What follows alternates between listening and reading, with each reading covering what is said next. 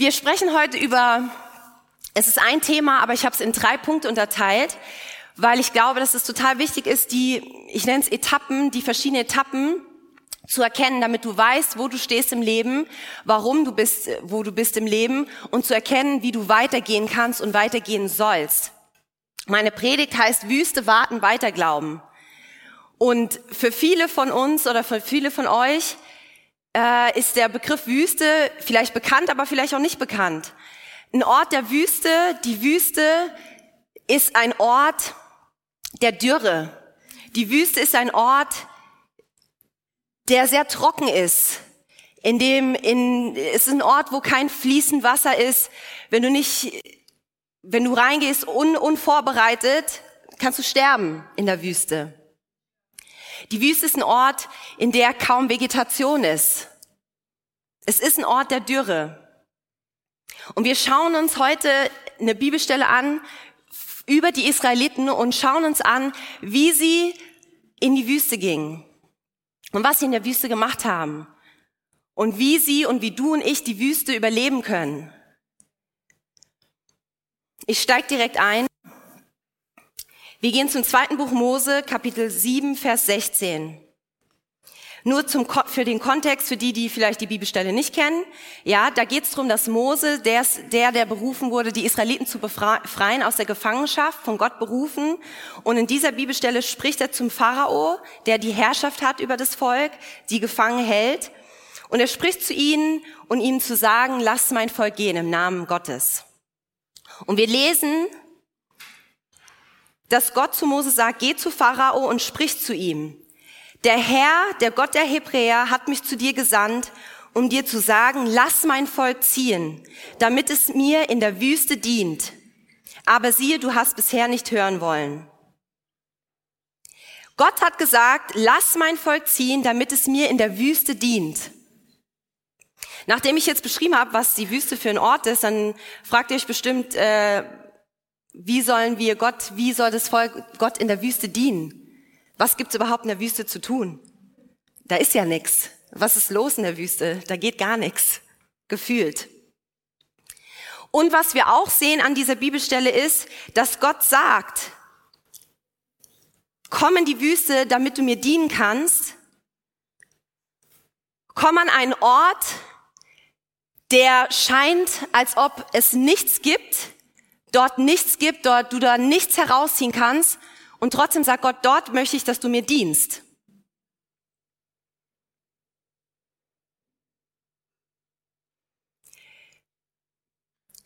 Ich habe mir ich habe mir was durchgelesen und was ich interessant fand war, dass dieses Wort dienen, wenn man im, im Urtext schaut, auch sehr gleich ist mit dem Wort anbeten. Dienen und anbeten ist fast das, ist im Urtext das gleiche Wort. Und das fand ich interessant, weil als ich mir das angeschaut habe, dachte ich, okay, Gott führt also sein Volk an einen Ort, an dem es scheinbar nichts gibt, aber es ist eine Einladung.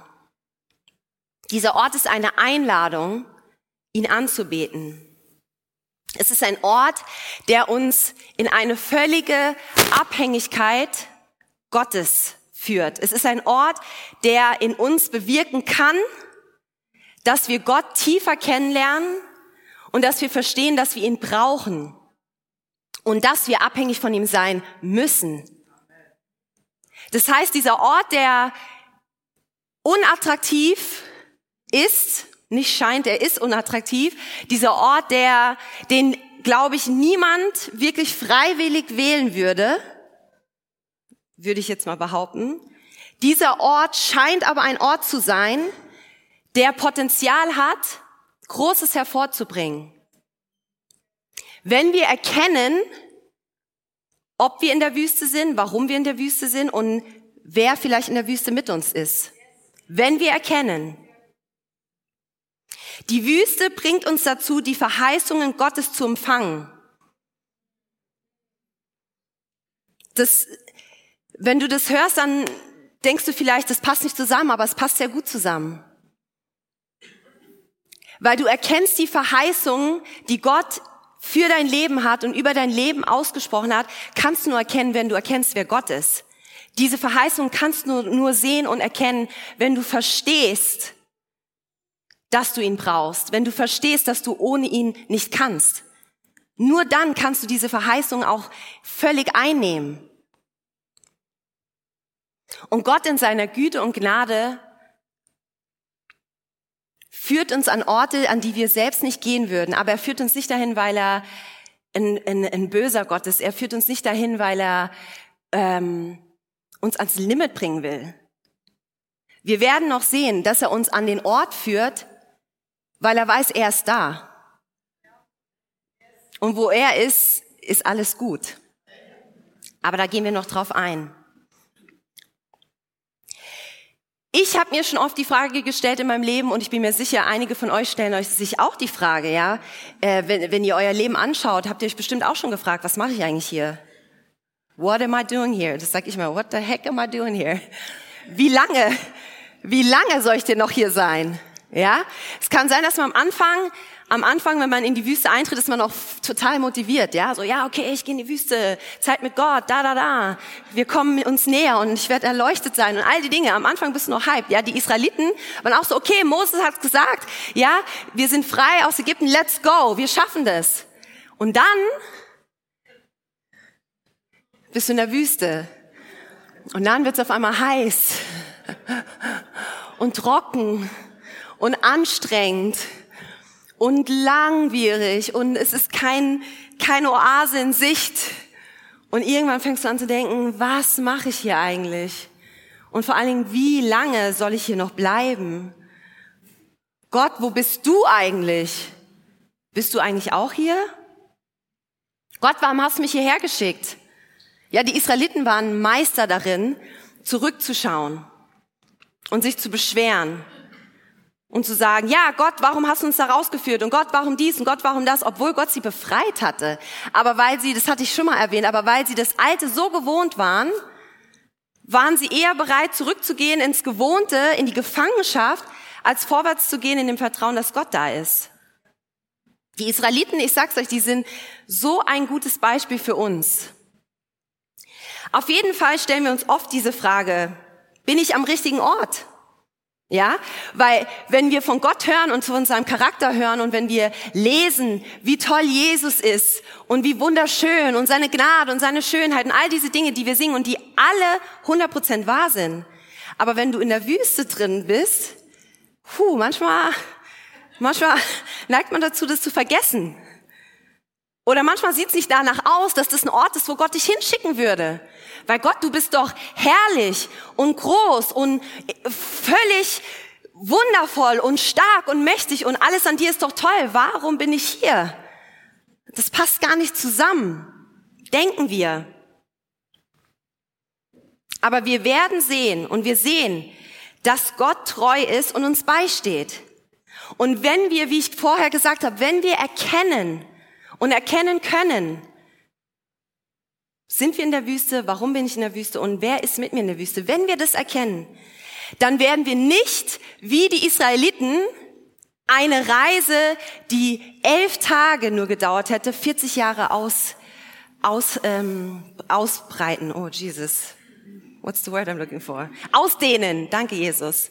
Wir werden nicht elf Tage in 40 Jahre verwandeln. Wir werden nicht verpassen, den, den, den Exit Point verpassen. So.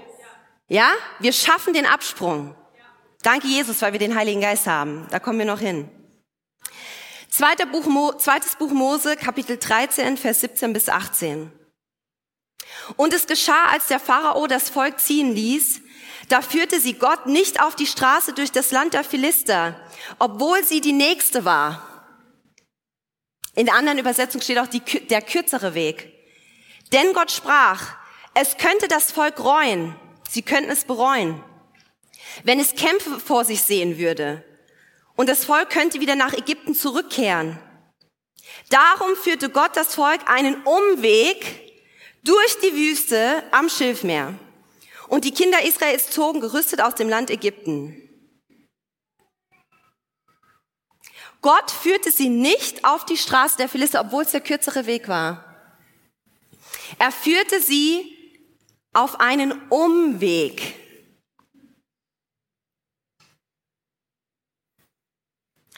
Was hier an der Bibelstelle wichtig ist zu sehen, ist, er führte sie auf einen Umweg. Diese Führung Gottes findet dann statt in deinem Leben, wenn du ihm die Führung übergibst.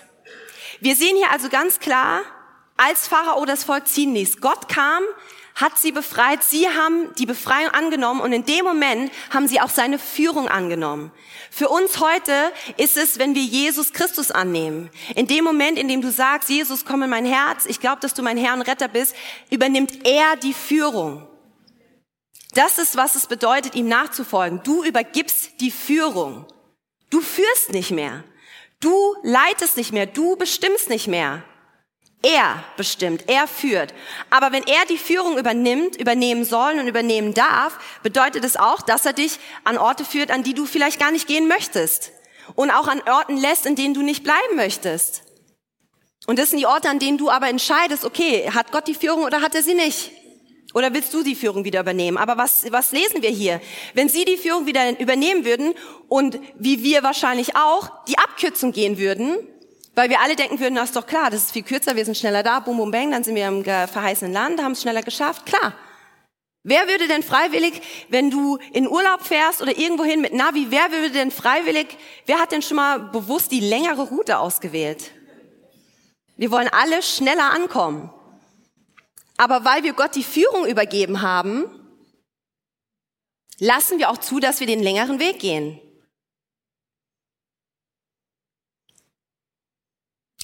Die Straße war die nächste.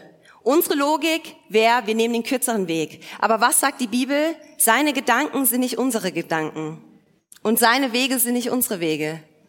Danke, Jesus.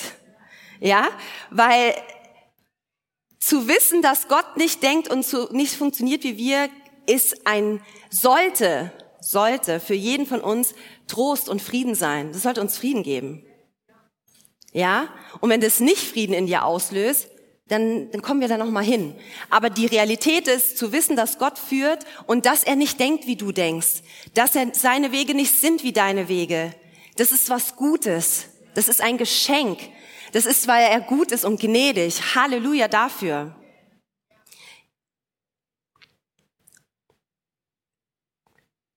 Wir vertrauen darauf, dass Gott in seiner Weisheit weiß, warum er den längeren Weg wählt.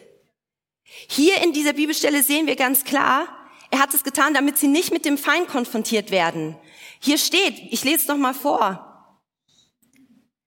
Es könnte das Volk reuen, wenn es Kämpfe vor sich sehen würde und es könnte wieder nach Ägypten umkehren. Das heißt, Gott wusste, warum er sie auf den längeren Weg schickt und er weiß genau, warum er dich und mich manchmal auf den längeren Weg schickt. Weil er uns davor bewahrt, Kämpfe entgegentreten zu müssen, die wir nicht bereit und vorbereitet sind zu kämpfen. Wir dachten, das ist der bessere Weg, aber Gott wusste, dass den Weg, den wir auswählen würden, vielleicht ein Weg sein wird, wo wir an einen Punkt kommen würden, wo wir gar nicht die Kraft haben, zu widerstehen, wo wir gar nicht die Weisheit haben, vorwärts zu gehen. An einen Ort, wo wir dachten, ja, da kommen wir schneller an, aber dieser Ort uns doch eher wieder verleiten würde und könnte, zurück nach Ägypten zu gehen. Zurück zu unserer alten Weise, zurück zu deinen alten Gedankmechanismen, zurück zu deinen alten Ängsten, zurück zu deinen alten Beziehungen, zurück zu deinen alten Gewohnheiten und Süchten, von denen Gott dich aber frei gemacht hat. Wenn du den Weg gehst, an den du denkst, das ist der Weg, den ich gehen soll. Gott sieht es schon. Gott weiß es schon. Und er wusste, hey, wir können die Abkürzung, ihr könnt die Abkürzung gehen, aber ich sage euch, da ist was, du bist nicht ready, da, da, dafür bist du nicht ready. Vertrau mir und geh mit mir den langen Weg, weil ich bin doch da. Und das ist, was wir verstehen müssen. Das ist, was wir glauben müssen. Wenn du zurückgehst zu dem Ort, aus, an den Ort, von dem Gott dich befreit hat, dann besteht die Gefahr, dass es dich etwas kosten wird weil du diesen Kampf verlieren wirst. Und was kann es dich kosten? Deine Verheißung, deine Versprechen, die Dinge, die Gott in deinem Leben hervorrufen will, das, was er in dir sieht. Das kann dich kosten. Es kann verschoben werden, weil wir dachten, der kürzere Weg ist der bessere Weg. Deine Identität. Wenn du zurückgehst an den Ort, von dem du gekommen bist, von dem Gott dich freigemacht hat, und du zurückgehst dorthin, wie du mal warst, dann kannst du vergessen, dass Gott dich neu gemacht hat, als du Jesus angenommen hast. Weil du wieder in den Kreisen bist, die wieder dich erinnern, ah nee, du bist ja immer noch wie damals. Du, du handelst ja immer noch so wie da. Du kannst deine Identität verlieren, wenn du nicht den Weg wählst, den Gott dir gegeben hat, weil du vergisst und nicht siehst, was er sieht und wie er dich sieht. Deshalb ist es so wichtig zu vertrauen. Aber wir sind noch in der Wüste. Ich will euch ermutigen und sagen, der Weg in die Wüste und der Weg durch die Wüste ist nicht der schlechtere Weg. Es ist der unangenehmere Weg. Es ist der längere Weg. Aber es ist nicht der schlechtere Weg. Und ich will das wirklich ganz klar sagen. Ich möchte nicht sagen, es ist vielleicht nicht. Es ist nicht der schlechtere Weg. Und ich möchte euch auch wirklich ermutigen, an den Punkt zu kommen, das zu glauben. Zu glauben, dass es nicht der schlechtere Weg ist. Nicht nur zu hören und zu denken, ah ja, cool, sondern wirklich zu glauben, der Weg durch die Wüste ist nicht der schlechtere Weg. Dann kommen wir zu dem nächsten Teil, warten. Jetzt sind wir in der Wüste drin. Okay, wir haben uns entschieden, wir, wir gehen mit, wir geben dem Ganzen mal eine Chance. Jetzt sind wir im Warten. 2. Mose 32, 1 bis 4. Als aber das Volk sah, dass Mose lange nicht von dem Berg herabkam, da sammelte sich das Volk um Aaron, das ist Mose Vertreter, und sprach zu ihm, auf, mache uns Götter, die uns vorangehen sollen. Denn wir wissen nicht, was mit diesem Mann Mose geschehen ist. Wie frech die sind. Mose, der zurückgekommen ist für euch, der euch aus dem Ägypten geholt hat, jetzt so, wir wissen nicht, was mit dem Mann geschehen ist, der uns aus dem Land Ägypten herausgeführt hat. Da sprach Aaron zu ihnen, reißt die goldenen Ohrringe ab, die an den Ohren eurer Frauen, eurer Söhne und eurer Töchter sind, und bringt sie zu mir. Da riss sich das ganze Volk die goldenen Ohrringe ab, die an ihren Ohren waren, und sie brachten sie zu Aaron. Und er nahm es aus ihrer Hand entgegen und bildete es mit dem Meisel und machte ein gegossenes Kalb. Da sprachen sie, das sind eure Götter, Israel, die dich aus dem Land Ägypten herausgeführt haben. Wild, oder? Ich habe die Bibelstelle schon so oft gelesen, ich finde es so wild, dass sie aus Ägypten geführt wurden. Und wenn ihr, ich lade euch wirklich, ich kann euch wirklich ermutigen, lest das zweite Buch Moses, es ist Fire. Aber sie werden aus Ägypten rausgeführt, haben mehrmals gesehen, dass Gott mit ihnen ist. Ja, also ist, wir reden hier nicht von einem Volk, das aus Ägypten geführt wurde und noch nie irgendwie Gottes Kraft, Macht und Herrlichkeit gesehen hat. Sie haben es gesehen. Jetzt sind sie in der Wüste. Jetzt geht's ans Warten und weil jetzt Mose länger nicht mehr vom Berg runtergekommen ist, kommen wieder die eigenen Ideen, ne? die eigenen Gedanken, weil wir sind ja, wir sind ja alle so super, super schlau in so Dingen. Ne? Wir wissen ja alle besser, was wir zu tun haben. Wir wissen es ja alle besser als Gott. Und wenn das ein bisschen zu lange dauert, dann greifen wir ein, weil wir sind Macher. Ja, wir sind Macher. Ah Gott, irgendwie bist du da nicht da, komm, mach ich's halt selbst. Ah Gott, du greifst da nicht ein, greif ich halt ein. Ich mach das schon. Ich habe ja auch bisschen Ahnung und Erfahrung, ne?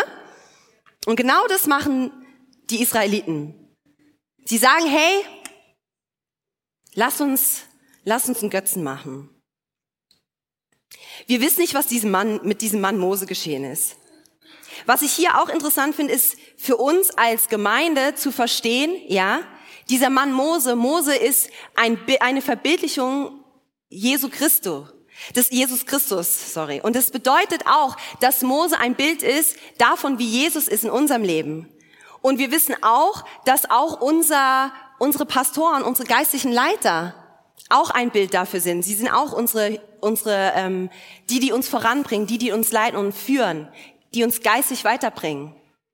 Und ich finde es interessant hier auch zu sehen, so wir wissen nicht, was mit diesem Mann Mose geschehen ist, dass wir auch im Kopf behalten, auch unsere Leiterschaft, unserem Pastor zu vertrauen, unserem Pastor zu vertrauen. Zu vertrauen, dass was er spricht, was er von Gott empfängt, dass es von Gott ist. Dass wir, wenn er in unser Leben reinspricht, dass er von Gott gehört dann, dass es Manna vom Himmel ist.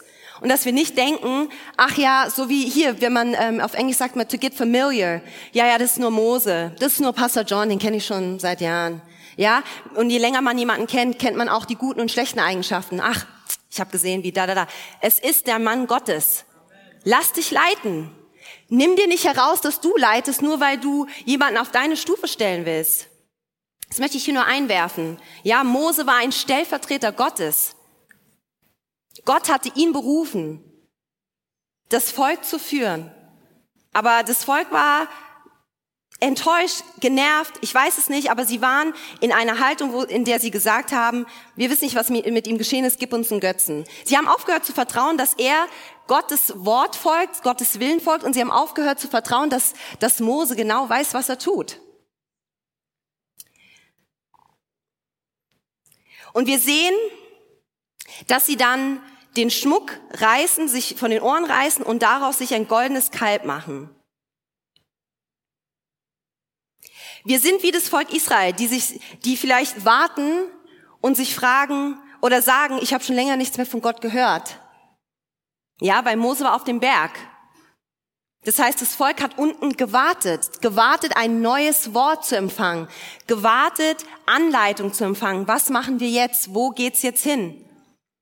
Und vielleicht ist in deinem Leben auch ein, ein Moment, ein Zeitpunkt, vielleicht bist du jetzt auch im Leben oder in verschiedenen Situationen, in denen du sagst oder das Gefühl hast, ich habe schon länger nichts mehr von Gott gehört. Ich habe schon lange kein frisches Wort mehr empfangen. Ich habe schon lange nicht mehr was Neues gehört, was mich wieder neu motiviert. Und vielleicht hast du Gott auch gefragt, Gott, wann gibst du mir ein neues Wort? Wann sprichst du wieder? Wie lange soll ich hier bleiben an dem Ort, an dem du mich gerufen hast? Und dann schauen wir, wie das Volk Israel gewartet hat. Was haben sie gemacht? Sie haben sich Götzen gebaut. Sie haben sich einen Götzen gebaut, nachdem sie es gesehen haben, was Gott getan hat.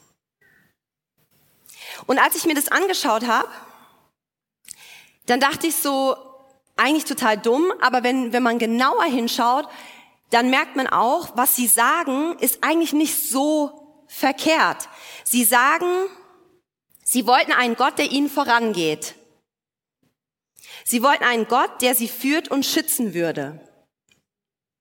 Das sind eigentlich keine schlimmen Wünsche. Das ist eigentlich nichts Verwerfliches, sich das zu wünschen. Eigentlich, wenn man sich das anschaut, könnte man sagen, die Israeliten haben ihre Schwächen erkannt. Sie haben erkannt, oh, Mose ist schon länger weg, wir haben nichts Neues gehört, aber wir brauchen Leitung, wir brauchen jemanden, etwas, das sich uns dazustellt. Wir schaffen es nicht alleine. Eigentlich haben sie erkannt, dass sie etwas brauchen. Also könnte man sagen, eigentlich ist es gar nicht so verkehrt, was sie gedacht haben. Aber was wir sehen an dieser Bibelstelle, ist, dass sie genauso einen Gott haben und hatten. Sie hatten diesen Gott, der sich dazugestellt hat, der sich gezeigt hat. Sie hatten diesen Gott, der vorangegangen ist. Feuer bei Nacht, die Wolke bei Tag. Sie hatten diesen Gott. Und dann ist Mose kurz weg, sie müssen warten. Und auf einmal denken sie, ja, jetzt müssen wir selbst was tun. Warum? Weil sie das Gefühl hatten, sie müssen diese Lücke füllen. Diese Sehnsüchte. Weil sie das Gefühl hatten, sie müssen jetzt das füllen, was eigentlich nur Gott füllen soll und kann. Sie dachten, das Volk dachte, wir greifen jetzt ein und wir machen was, was uns das gibt, was eigentlich nur Gott geben kann. Und eigentlich das, was nur Gott geben soll. Haben sie sich selbst erschaffen. Und wenn wir das, wenn wir das kopieren auf unser Leben heute, dann kannst du dich fragen, wo fülle ich Lücken in meinem Leben? Wo versuche ich, die Orte zu füllen mit etwas, was eigentlich nur Gott füllen soll? Wo habe ich mir in meinem Leben, weil ich möchte auch dazu sagen, dieses Wort Götze, das klingt immer, als ob das so kleine Voodoo-Leute sind, ja, die ums Feuer hupsen und gar, gar, gar. Götzen sind alles, was sich über Gott stellt in deinem Leben. dass wir das alle verstehen. Götzen ist alles und jeder, der sich über Gott stellt in deinem Leben. Götzen können deine Kinder werden. Götzen können deine Süchte werden. Ja, wo du vielleicht sagst, boah, ich brauche das, ich komme sonst nicht runter, ich, ich brauche die Zigarette, ich, ich brauche das, ich brauche das, um Frieden zu haben. Ich muss damit Stress abbauen. Der Alkohol, Freundschaften, deine Arbeit, dein Ego, ja, dein Drang, alle immer zu korrigieren. Warum machst du das? Alles, was sich über Gott stellt, in den Momenten, in denen wir der Sache, dem, dem Gedanken, was auch immer, mehr Raum geben als Gott, kann es zu einem Götzen in unserem Leben werden. Und auch wie die, genau wie die Israeliten, wie wir sehen, die eigentlich diese Götzen nicht aus, aus etwas ganz Verkehrtem, es ist falsch, aber ihr Gedankengang war, wir brauchen etwas. Genauso müssen wir auf uns schauen und sehen, warum brauche ich das in meinem Leben? Warum brauche ich diesen Ersatz? Warum brauche ich das, um diese Lücke zu füllen? Warum ist Gott nicht genug für mich in dem Bereich? Warum reicht er nicht aus? Und das sind Fragen, die musst du dich, die musst du dir wirklich immer wieder stellen. Du, du, du schaust dein Leben an, du evaluierst dein Leben und du bemerkst, warum habe ich hier diese Krücke? Warum suche ich hier den Halt in dieser Beziehung? Warum, warum habe ich so Angst vor Einsamkeit und, und kann ich darauf vertrauen, dass Gott mehr als genug ist in der Zeit, in der ich alleine bin? Warum brauche ich diese Krücke? Gott ist mehr als genug. In jedem Bereich und für jeden Bereich in deinem Leben. Er ist mehr als genug. Und die Israeliten, auch wenn sie es aus einem verständlichen Motiv getan haben. Die Israeliten haben vergessen, dass Gott mehr als genug ist.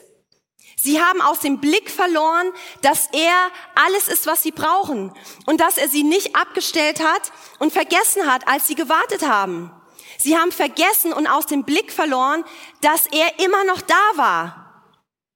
Sie haben es vergessen. Und es ist so wichtig, dass wir uns erinnern,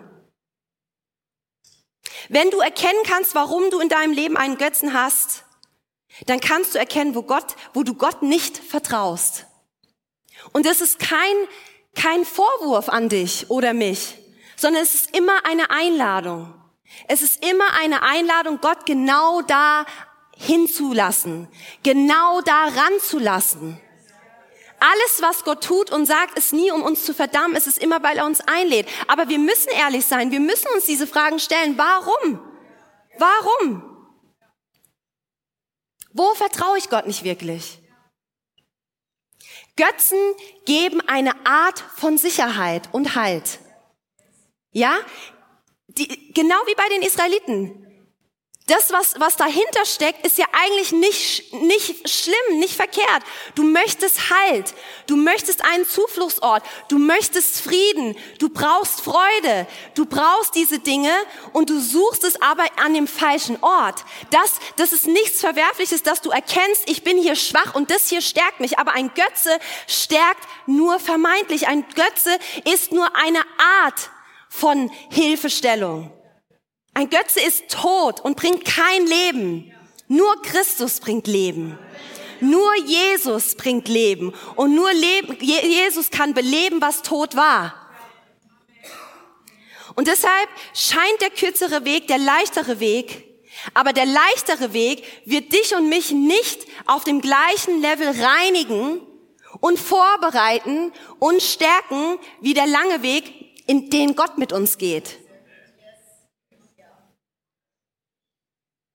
Götzen, die ein Zufluchtsort sind, egal, du kannst ja in deinem Leben schauen, so wo du merkst, ah ja, da habe ich einen Hang. Götzen, die ein Zufluchtsort sind, scheinen die schwierige und unangenehme Zeit leichter und angenehmer zu machen. Aber ich sage euch aus eigener Erfahrung, die Disziplin und der Reifeprozess Gottes, aus dem du hervor, aus dem du gestärkt hervorkommst, wenn du dich dazu entscheidest, den längeren Weg zu gehen und wenn du dich entscheidest, dran zu bleiben und nicht loszulassen und wenn du dich entscheidest zu vertrauen, das kann das niemals ersetzen und niemals vergleich, das ist niemals vergleichbar. Dieser Reifeprozess, den du durchmachst, wenn du wirklich mit Gott durch die Wüste gehst, wenn du wirklich aushältst diese Dürre, aber Gott dein, deine Quelle wird, nichts kommt ihm gleich. Schwierigkeiten, diese Schwierigkeiten, diese Wüstenzeit, das, nicht, das ist nicht, was uns heiligt. Die Zeit, in der wir in der Wüste sind, die Zeit, die wir mit Gott in der Wüste verbringen, indem wir ein Face-to-Face-Encounter, eine Face-to-Face-Begegnung mit ihm haben, von Angesicht zu Angesicht in der Wüste. Das ist die Zeit, die uns heiligt. Es ist nicht der Ort, es ist der Ort, an dem Gott ist, der dich frei macht. Wir sehen, wir wissen, als Moses vom Berg kam, ja, und das Volk ihn sah, da hat sein, sein Gesicht geleuchtet, er hat gestrahlt weil er von Angesicht zu Angesicht mit unserem, mit seinem Schöpfer war. Und das ist doch, was wir alle suchen, diese Erleuchtung. Das ist doch, was wir, was wir alle wollen, dieses erleuchtet sein von ihm, völlig hingegeben, völlig in Erkenntnis, wer er ist. Das ist das, was wir hören, wenn wir mit äh, Menschen reden, die Esoterik oder Yoga oder all die Dinge. Die, wir suchen alle diese Erleuchtung. Wir suchen alle dieses gewisse Etwas. Und Mose hat erkannt, Angesicht zu Angesicht mit Gott ist, wo ich es finden werde. Aber die Israeliten haben es aus dem Blick verloren. Wenn die Israeliten gehorsam gewesen wären, wenn sie verstanden hätten, wenn sie verstanden hätten, wo sie sind und warum sie da sind, dann hätte, diese, hätte dieser Weg durch die Wüste niemals so lange gedauert. Aber sie haben es nicht verstanden. Und weil sie es nicht verstanden haben, konnten sie nicht glauben. Sie konnten nicht glauben. Und für uns Christen oder für dich, du, vielleicht überlegst du, Jesus, vielleicht ist es was für dich. Ich kann dir sagen, Jesus ist der Weg. Er ist der Weg. In ihm ist das ganze Leben, in ihm ist alles, was du suchst und brauchst. In ihm ist die völlige Fülle. Und unsere Entscheidung, Christus zu folgen, basiert aber auf Glauben. Und wir müssen an einen Ort kommen, an dem wir bedingungslos glauben können. Und in einen Ort kommen, an dem, egal wie trocken oder dürr, wir wissen, Gott ist mit uns. Und Gott ist mittendrin. Wir müssen und dürfen nicht, wir dürfen nicht wie die Israeliten aus dem Blick verlieren, warum wir sind, wo wir sind und wer uns hingeführt hat, vor allen Dingen. Wer uns hingeführt hat, weil sonst versuchen wir, seine Herrlichkeit und seine Kraft zu ersetzen mit Götzen. Das heißt, wir müssen glauben. Wir müssen glauben. Wir, wir, wenn du Jesus annimmst, hast du den Heiligen Geist.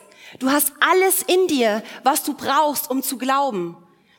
Auch wenn du es nicht glaubst, auch wenn du es nicht siehst, du hast alles in dir. Das ist immer eine Tatsache. Du nimmst Jesus Christus an und du hast alles in dir, was du brauchst. Du hast die Kraft zu glauben, weil er in dir lebt. Wir lesen in Hebräer 3, 15 bis 19, da spricht Paulus über die Israeliten und er sagt, heute, wenn ihr seine Stimme hört, so verstockt eure Herzen nicht wie in der Auflehnung damals die Israeliten. Denn einige lehnten sich auf, als sie, als sie es hörten, aber nicht alle, die durch Mose aus Ägypten ausgezogen waren. Über wen war er aber 40 Jahre lang zornig? Gott war zornig. Aber soll ich euch was sagen? Er war trotzdem da. Gott war so zornig mit den Israeliten, weil die immer wieder wenn du das zweite Buch Mose liest, das war nicht einmal, zweimal, dreimal, die haben immer wieder. Gott hat was getan, die waren fröhlich, dann hat er wieder nichts, scheinbar nichts getan, dann waren sie wieder sauer, dann waren sie wieder enttäuscht, dann wollten sie wieder zurück, dann haben sie gequengelt und geweint, dann hat Gott wieder was getan, dann haben sie sich gefreut, dann waren sie wieder voller Feuer, Jesus ist, Gott ist toll, wuhu, dann kam wieder eine schwere Zeit, dann war es so, Gott hat mich verlassen, dann äh, kam wieder was Hartes, dann war es, Gott sieht mich überhaupt nicht, dann hat Gott wieder sich gezeigt, Versteht ihr? Und Gott guckt zu und denkt, what? Ich bin doch da. Er war 40 Jahre lang wirklich zornig, aber wisst ihr, was wir auch lesen? Er hat sie nie verlassen. Bis zum Schluss. Gott war immer da. Und das will ich dir auch sagen, so, hey, ja, ich sag einerseits get it together, aber andererseits sage ich dir auch, Gott lässt dich nicht im Stich. Ja, Gott ist langmütig und sanftmütig, aber er ist, er steht dir bei und ja, er korrigiert und ja, er, rückt, er rüttelt uns auf, aber er steht dir bei. Er steht dir bei, er verlässt dich nie. Und das sind Wahrheiten und Fakten, die musst du, die musst du annehmen. Ich sag wirklich, die muss, du hast keine andere Option.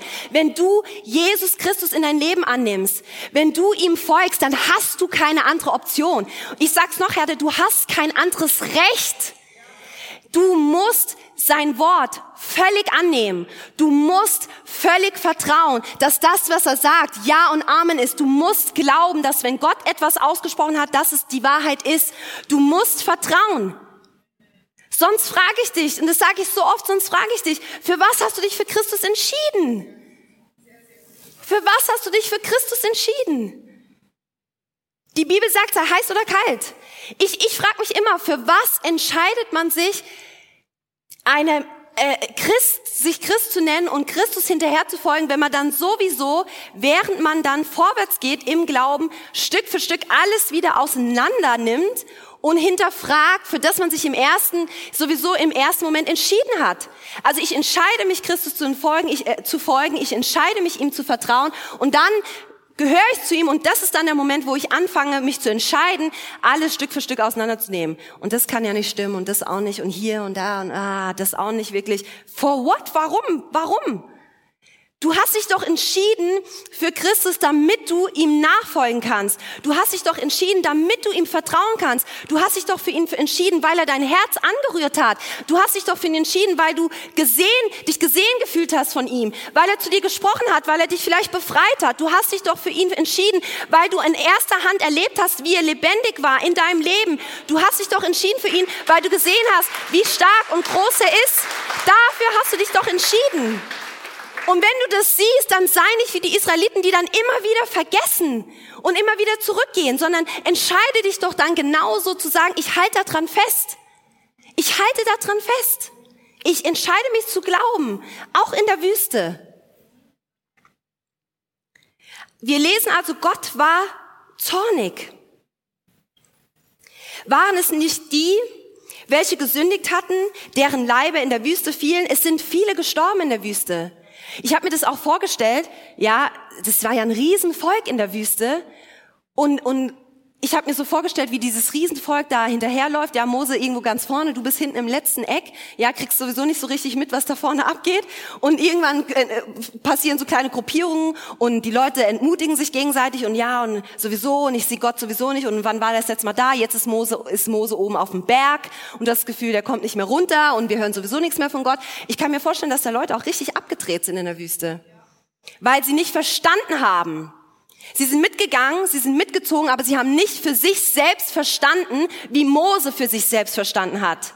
Und genauso kann es mit dir und mir sein, ja. Wir gehen in diesem Strom mit, wir haben uns für Christus entschieden, wir denken so, ja, das ist richtig, und wir fangen an, hinterher zu laufen. Aber wenn du für dich selbst nicht die Offenbarung hast, wer Jesus ist, so wie Mose wusste, wer Gott war, dann gehst du verloren und dann kannst du in der Wüste umkommen und verloren gehen oder nicht ins verheißene Land kommen.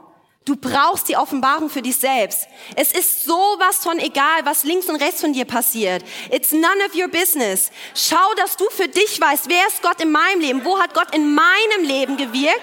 Wo hat Gott in meinem Leben zu mir gesprochen? Wo hat Gott in meinem Leben mich gerufen? Und dann ist es mir egal, was Rita oder Deborah machen. Nicht in dem Sinne, aber ihr wisst, wie ich meine. I don't care weil ich weiß, was Gott mir gesagt hat. Ich weiß, wo ich stehe mit Gott. Du musst deine eigene Offenbarung haben. Du musst deine eigene Offenbarung haben, weil nur dann verstehst du die Heiligkeit Gottes in deinem Leben und vergehst nicht in der Wüste, wie viele, wie wir hier lesen. Und dann lesen wir, welchen schwor er aber, dass sie nicht in seine Ruhe eingehen sollten, wenn nicht denen, die sich weigerten zu glauben. Und wir sehen, dass sie nicht eingehen konnten wegen des Unglaubens. Sie sind nicht eingetreten wegen des Unglaubens. Ich habe so oft Gespräche, wo, wo Leute sich Sorgen machen um das, was sie tun oder nicht tun und wo sie Gott vielleicht nicht gefallen oder gefallen. Und ich sag dir, ja, es ist gut, dass du dir Gedanken machst, dass du Gott gefallen möchtest, aber die Realität ist, wo ist dein Glaube? Glaubst du, dass in deinen 100 Millionen Fehltretungen Gott treu ist? Glaubst du, dass er dir beisteht? Glaubst du, dass er Gott ist, der dich frei machen kann und frei gemacht hat, als du Jesus angenommen hast? Glaubst du, dass er der ist, der war und ist und der da kommt? Glaubst du, dass er unerschütterlich ist? Glaubst du, dass er dich berufen hat? Glaubst du, dass er Gott ist? Glaubst du, dass er König ist? Glaubst du, dass er dich errettet hat? Glaubst du, dass er dich wirklich frei gemacht hat? Glaubst du, dass die Kraft Gottes wirklich in dir lebt? Glaubst du? Sie sind nicht eingetreten wegen des Unglaubens. Sie sind nicht, nicht eingetreten, weil sie Fehler gemacht haben, weil sie gemurmelt haben. Gott war 40 Jahre sauer, zornig und trotzdem war er mit ihnen. Aber es sind die eingetreten, die bis zum Schluss geglaubt haben. Die durften ins verheißene Land.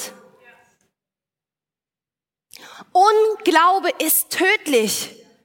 Unglaube tötet. Es tötet wie wir vorhin gehört haben, es tötet deine Identität. Wenn du nicht glauben kannst, was Gott in deinem Leben getan hat, dann tötet es deine Identität. Es tötet Träume, es tötet Visionen, weil du gar nicht sehen kannst, was Gott sieht. Es tötet Generationen. Wenn eine Generation nicht versteht, wer Gott ist, dann geht die Generation verloren. Und das sehen wir, wenn wir in die Welt schauen. Wir leben in einer Welt, in der Generationen nicht wissen, wer Gott ist. Und was verlieren sie? Ihre Identität. Sie wissen nicht, wer sie sind. Sie wissen noch nicht mal, in was für ein Geschlecht sie geboren worden sind. Sie sind verloren in ihrer Identität, weil sie nicht erkannt haben, wer Gott ist. Unglaube tötet. Und die Bibel sagt ganz klar, ohne Glaube ist es unmöglich, Gott zu, zu, gefallen. Ohne Glaube. Es geht nicht um Fehler. Es geht nicht um, was du gut machst oder besser machst. Es geht um deinen Glauben. That's all. Du musst glauben. Du musst glauben. Da gibt's keine andere Möglichkeit. Wir müssen glauben. Die, ich bin so dankbar für diese, für die Israeliten, weil die zeigen uns so viel, was wir besser machen können. Ja, danke, dass jemand schon vorgegangen ist und sagt, hey, guck mal, mach das nicht so, weil kann schief gehen. Aber wir müssen glauben. Wir müssen glauben, dass Gott Immanuel mit uns ist. Das müssen wir verstehen. Sein Name ist Immanuel, Gott mit uns. Gott ist mit dir. Immer. Gott ist mit dir. Und was bedeutet es für uns heute? Für die, die Jesus Christus haben? Weil soll ich euch was sagen? Jesus Christus war auch in der Wüste. Offenbart. Jesus kommt in der ganzen Bibel vor, auch im Alten Testament. Es ist ein roter Faden. Und wir, die heute Jesus haben, können genauso sehen und erleben, dass Jesus mit uns ist. Jesus, der für uns gestorben ist, wird im, im, im Buch des Propheten Jesaja 7,14 genannt, Immanuel, Gott mit uns. Und Jesus kommt auch vor im zweiten Buch Mose 17, 2 bis 3. Darum stritt das Volk mit Mose und sie sprachen, gebt uns Wasser, dass wir trinken. Als nun das Volk dort nach Wasser dürstete, wer wird das Wasser des Lebens genannt? Jesus. Und sie dürsteten in der Wüste. Sie, sie erkannten, dass sie etwas, dass sie etwas brauchen, was diesen Durst stillen kann, was kein Götze erfüllen konnte. Und wir lesen da in der gleichen Bibelstelle in Vers 6, siehe, ich will dort vor dir auf dem Felsen am Horeb stehen und du sollst den Felsen schlagen, das sagt Gott zu Mose, und es wird Wasser herauslaufen, damit das Volk zu trinken hat. Dieser Fels 4. Mose 2011 und Mose hob seine Hand auf und schlug den Felsen zweimal mit seinem Stab. Da floss viel Wasser heraus und, die und, die, und das Volk trank und auch ihr Vieh. Wir, wir können trinken von diesem lebendigen Wasser. Wir haben jetzt immer Zugriff auf dieses lebendige Wasser. Warum? Weil Jesus, Jesus ist dieser Fels. Jesus ist dieser gleiche Fels, der damals in der Wüste Wasser, für strömendes Wasser gesorgt hat. Dieser Fels ist der Fels, auf den wir heute bauen. bauen dürfen und bauen sollen. Im 1. Korinther 10, 4 steht, denn sie tranken aus, aus einem geistlichen Felsen, der ihnen folgte. Der Fels war Christus. Jesus ist dieser Fels. Lebendiges Wasser. Jesus ist unser Eckstein. Dieser Fels, auf den wir bauen, der Eckstein, der das Fundament ist, der Eckstein, der im Bau dafür sorgt, dass das Haus stabil steht, dass du und ich stabil stehen, das ist Jesus in unserem Leben. Der Eckstein, auf den wir bauen. Und wenn wir ein Leben gestalten, das Jesus nicht zum Fundament macht, dann gehen wir das Risiko ein, ein wackeliges Fundament zu haben. Und spätestens, wenn deine Welt bebt, wird dieses Gebäude fallen. Und deshalb müssen wir auf Jesus bauen. Er stabilisiert. Er ist die Kraft. Er ist das Fundament, das alles zusammenhält. Und wir brauchen keinen Ersatz. Wir brauchen keinen Götzen, der das füllt, was Jesus füllen kann. In Fülle und in Überfluss. In, im, Im Englischen steht dieses Wasser, das, das, in, das floss, im Englischen steht, it came gushing. Gushing ist so eine Bezeichnung, das kam rausgeschossen. Das ist, wer Jesus ist. Das ist, wer ist, das lebendige Wasser, das aus dir heraus schießt. Es plätschert nicht heraus, es tröpfelt nicht, es schießt aus dir heraus. Lebendiges Wasser, reißende Flüsse. Johannes 7, 37 und 38 sagt, aber am letzten, aber am letzten, dem großen Tag des Festes, stand Jesus auf, rief und sprach, wenn jemand dürstet, der komme zu mir und trinke. Wer an mich glaubt, wie die Schrift gesagt hat, aus seinem Leib werden Ströme lebendigen Wassers fließen. Wer an mich glaubt, wenn du an Jesus Christus glaubst, werden Ströme des lebendigen Wassers aus dir fließen. Das ist ein Versprechen und eine Verheißung. Daran ist nichts zu rütteln, aber du musst es glauben. Du musst es glauben. Gott führt dich in die Wüste, damit du wachsen kannst. Gott führt dich in die Wüste, damit du in völliger Abhängigkeit von ihm lebst. Gott isoliert manchmal und nimmt manchmal weg, damit nichts anderes außer er das füllt, was du brauchst, um vorwärts zu gehen.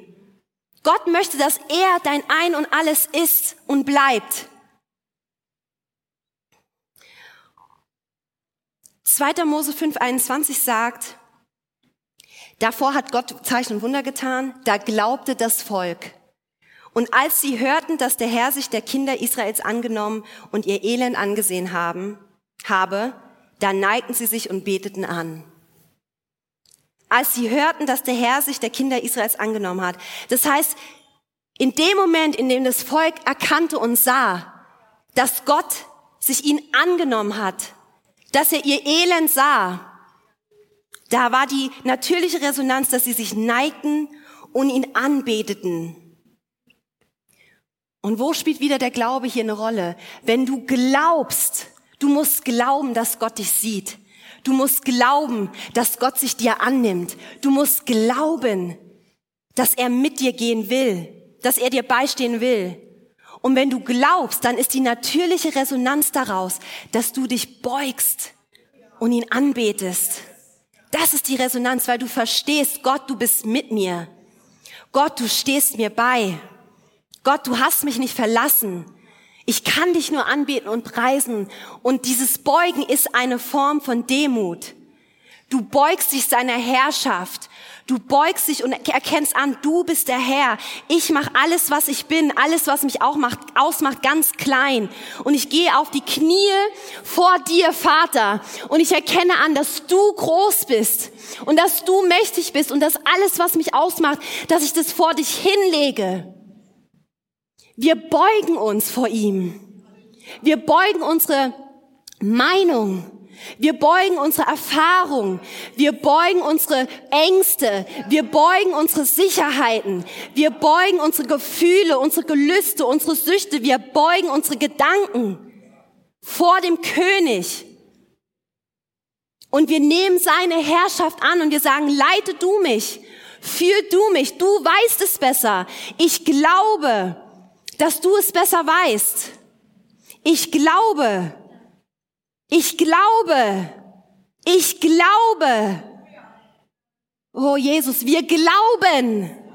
Wir glauben und wir verlassen nicht los und wir vergessen nicht. Wir glauben, Vater. Wir glauben. Wir glauben, dass du uns siehst. Wir glauben, dass du unsere Familienmitglieder siehst. Wir glauben, dass du unsere verlorenen Freunde siehst. Wir glauben, dass du unsere Finanzen siehst. Wir glauben, dass du unser Herz siehst. Wir glauben, dass du unsere Vergangenheit gesehen hast und siehst. Wir glauben, dass du unsere Zukunft siehst, Vater. Wir glauben, dass du die Welt siehst. Wir glauben, dass du uns siehst in unserer Schwäche. Wir glauben, dass du uns siehst. Wir glauben. Wir glauben. Und deshalb können wir einziehen in das verheißene Land. In der Ewigkeit, aber auch jetzt schon hier.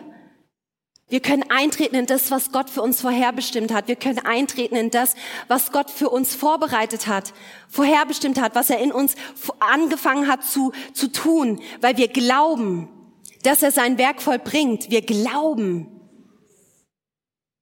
dass er nicht anfängt an uns zu arbeiten und uns dann im Stich lässt. Wir glauben, dass er jeden Schritt mit uns geht. Wir glauben. Und wir glauben, dass seine Gnade jeden Morgen neu ist. Wir glauben, dass wir das empfangen dürfen. Wir glauben, dass wir in diesem Frieden wandeln dürfen. Wir glauben, dass er Herr über, über unsere Gedanken sein will. Wir glauben. Hm. Wir glauben, dass er Zeichen und Wunder tut. Wir glauben, dass er treu ist. Und wenn du es nicht glaubst, sag es, sprich es aus. Sein Wort ist lebendig, was auch immer es in deinem Leben ist. Wir glauben, ich glaube. Du weißt, was es in deinem Leben ist. Sprich es aus. Ich glaube für mich. Ich glaube, dass du Zeichen und Wunder tust. Ich glaube, dass mein Mann geheilt ist. Ich glaube, dass wir Eltern sein werden. Ich glaube, dass du mich siehst. Ich glaube, dass du mir treu bist. Ich glaube, dass du mich liebst. Ich glaube, dass du mich anschaust und stolz auf mich bist, weil dein Geist in mir lebt. Ich glaube, dass wenn du mich siehst, dass du deinen Sohn gehst, er siehst. Ich glaube. Hm. Ich glaube, dass du jedes Versprechen hältst. Ich glaube. Ich glaube, dass du niemals lügst. Ich glaube dass du meine Hand hältst und niemals loslässt. Ich glaube, dass mich nichts aus deiner Hand reißen kann. Ich glaube, dass du mein Herr bist und dass du mein Freund sein möchtest. Ich glaube,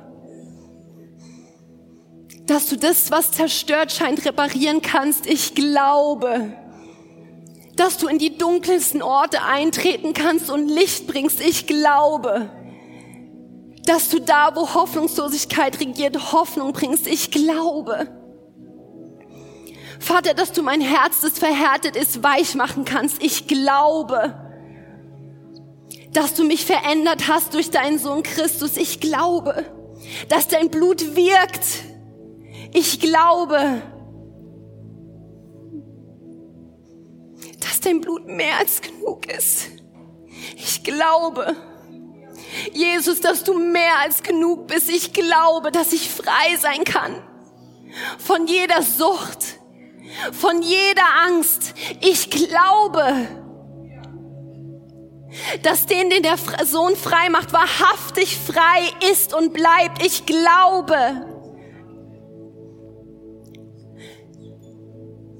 dass du unsere Herzen siehst. Ich glaube dass du unsere Gebete hörst. Ich glaube, dass du unsere Gebete beantwortest. Ich glaube, dass du vertrauenswürdig bist, Gott. Ich glaube,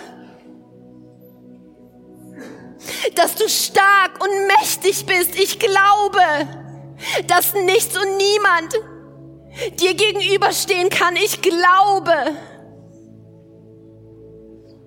dass es keine Situation gibt, die auswegslos ist. Ich glaube, dass da, wo ich dachte, dass ich mein Leben beenden will, Vater, dass du mehr für mich hast. Ich glaube, dass du Leben im Überfluss für uns hast. Ich glaube, dass du ein guter Gott bist. Ich glaube.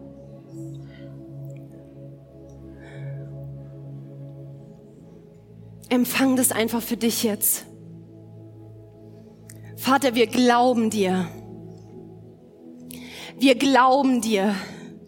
Wir entscheiden uns jetzt in diesem Moment, wenn du, wenn du kannst und möchtest, beug dich vor ihm. Es ist kein Muss, es ist nur eine Einladung. Aber mach dir bewusst, er ist Herr. Beuge jetzt symbolisch oder wirklich, beuge jetzt alles, was sich gegen ihn aufstellt, was sich über ihn stellt, beuge es. Wir beugen uns vor deiner Majestät, vor deiner Herrschaft.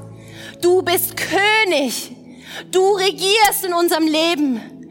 Wir entscheiden uns dir, die Leitung zu übergeben. Wir entscheiden uns nicht in Frage zu stellen, was du tust und wie du tust, was du tust. Wir glauben, dass du es genau weißt. Dass du genau weißt, was du tust, Vater. Dass du niemals die Kontrolle verloren hast und verlierst. Wir glauben. Und weil wir glauben, vertrauen wir dir. Wir vertrauen dir alles an. Wir vertrauen dir alles an. Alles, was wir so krampfhaft festhalten, wir lassen es los, wir vertrauen es dir an. Danke, Jesus. Danke, Jesus. Danke, Heiliger Geist, für deine Gegenwart. Wir vertrauen dir auch in der Wüste. Wir vertrauen dir in den trockenen Dürrezeiten, in den Zeiten, in denen wir das Gefühl haben, dass du nicht sprichst. Gott, du hast gesprochen und dein Wort halt durch die Ewigkeit. Dein Wort ist genug, um uns zu tragen. Dein Wort, ein Wort von dir. Ein Wort von dir ist mehr als genug. Wir vertrauen dass du uns niemals an einen Ort führen würdest, wo du nicht bist. Schee, danke, Jesus. Wir vertrauen, dass wenn es auf der Arbeit ist, wir das Gefühl haben, alles geht auseinander. Vater, du hast uns in die Wüste geschickt, damit du unsere, unser Ein und Alles wirst. Du bist der Fels, Jesus. Auf dich bauen wir. Alles, was wir uns selbst aufgebaut haben, wir reißen es jetzt ab und wir legen es vor dich hin. Wir legen es vor dich hin, Herr. Rühr jetzt an, Heiliger Geist, in allen Herzen, auch im Stream, rühr an. Zeig auf, was abgelegt werden muss, was abgebaut werden muss. Weil wir uns hier und jetzt heute entschieden haben zu glauben.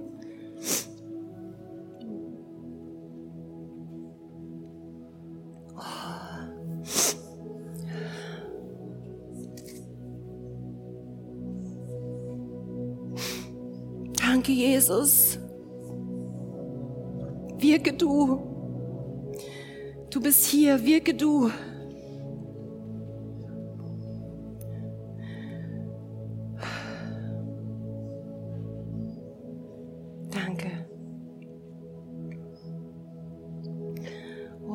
Oh, danke.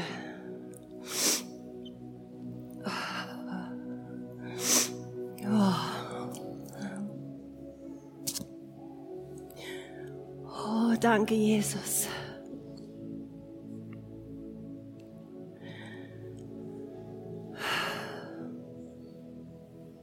Herr, du bist hier. Deine Gegenwart ist so nahbar. Und auch hier sage ich, auch wenn du seine Gegenwart nicht wahrnimmst, er ist hier. Glaube, dass er hier ist. Weil sein Wort sagt, wo zwei oder drei versammelt sind, bin ich in der Mitte. Er ist hier. Glaube. Heiliger Geist, wir, wir bitten dich jetzt, dass du tief wirkst. Ich spüre, du tust gerade ein tiefes Werk. Du tust gerade ein tiefes Werk. Lass es zu, lass ihn ran. Lass ihn ran. Danke für deine Gegenwart. Danke für deine süße Gegenwart.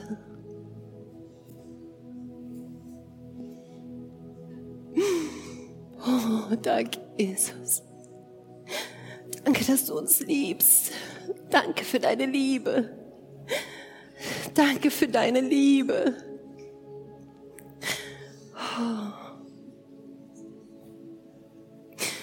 danke für deine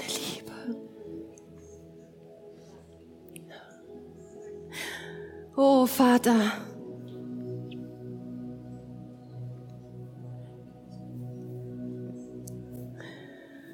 Oh, danke, Jesus.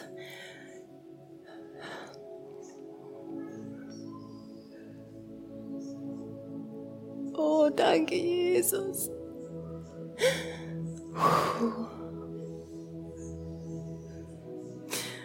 Oh, danke, Heiliger Geist. Mehr von dir, mehr von dir, mehr von dir, mehr von dir, mehr von dir, mehr von dir, mehr von dir, mehr von dir. Mehr von dir, mehr von dir. Oh,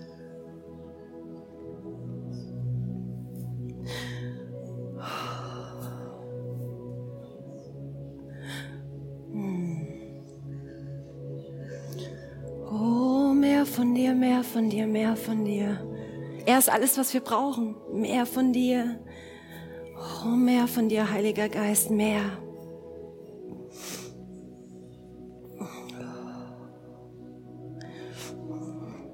Danke, danke.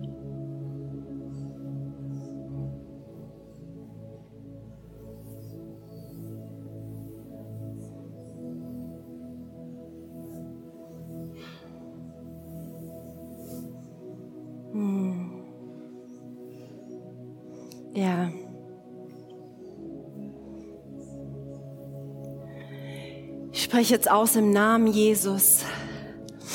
Im Namen Jesus. Da, wo vielleicht Ängste, wo Dinge sind, die der Heilige Geist dir jetzt gezeigt hat. Ich, ich partner jetzt mit der Wahrheit und ich partner jetzt mit der Gegenwart des Heiligen Geistes und ich spreche es aus über dein Leben. Hier und jetzt, heute, du gehst nicht mehr zurück.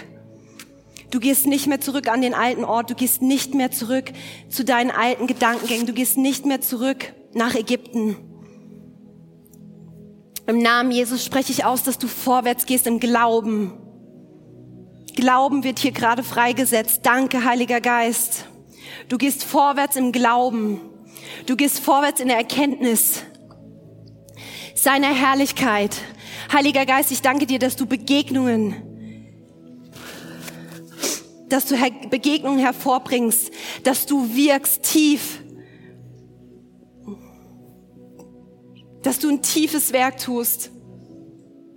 Und ich spreche jetzt aus im Namen Jesus, dass, dass, wir, dass wir jetzt eine Gemeinde sind, die glaubt, die glaubt, die glaubt, die glaubt an jedes Wort, das du gesagt hast. Kein Zweifel. Wir, wir binden jetzt auch jede Angst, jede Angst, Ängste, die, die entstanden sind aus deiner Vergangenheit, auch, aber Ängste auch vor der Zukunft. Was steht mir bevor? Was ist morgen? Warum bin ich hier? Was mache ich eigentlich hier? Ich spreche Identität aus im Namen Jesus, dass du erkennst, wer du bist in Christus, dass du erkennst, welchen Plan er für dein Leben hat, dass du erkennst, warum du bist, wo du bist, dass du erkennst, dass wenn du vielleicht jetzt in der Wüste bist, dass du weißt, Gott ist mit dir und er ist ein lebendiges Wasser.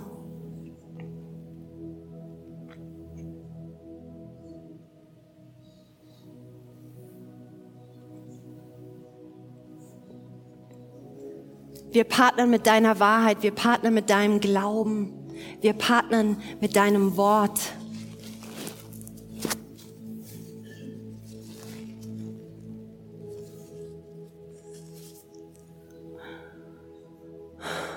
Danke.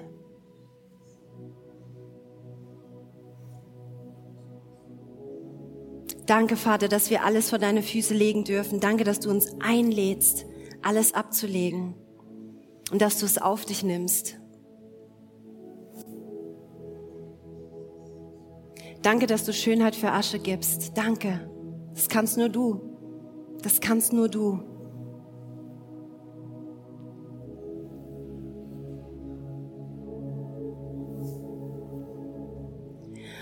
Wenn du heute hier bist und und du hast Jesus noch nicht angenommen, aber du spürst, dass da dich was anrührt, du spürst, dass, dass dich da was ruft oder vielleicht auch zu Hause im Stream, dann lade ich dich jetzt ein, Jesus anzunehmen als deinen Retter und als deinen Herrn, der, der dich führt. Wenn es du bist, wir können die Augen schließen, falls sich vielleicht jemand nicht traut. Wenn es du bist, dann, wenn du das bist, dann heb kurz deine Hand. Wenn du im Stream bist, dann schreib's in den Stream. Hier bin ich. Halleluja, wir gehören hier alle zu Jesus. Danke, Vater. Danke, Vater. Falls du im Stream bist, dann kannst du Jesus für dich erfahren und du kannst Jesus in dein Leben einladen, indem du einfach nur sagst, Jesus, komm in mein Herz. Ich glaube, dass du für meine Sünden gestorben bist und auferstanden bist und zu Rechten Gottes sitzt. Ich nehme dich jetzt an als meinen Retter und meinen Herrn. Im Namen Jesus. Und wenn du das gebetet hast, dann gehörst du zur Familie Gottes. Gemeinde, wir glauben. Wir glauben. Wir glauben. Wir gehen nicht mehr zurück an den alten Ort. Wir gehen nicht mehr zurück. Und manchmal ist es schwieriger und manchmal ist es unangenehm. Und nicht schön, dieser Weg. Aber sei dir gewiss, dass Gott mit dir geht, dass Gott dich geführt hat und dass er dich führt, dass er da ist. Glaube. Glaube.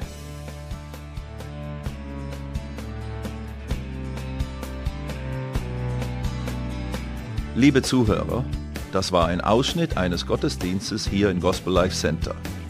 Auf unserer Website www.gospellifecenter.de können Sie die Notizen für diese und andere Predigten nachlesen und sich über die Arbeit von Gospel Life Center informieren.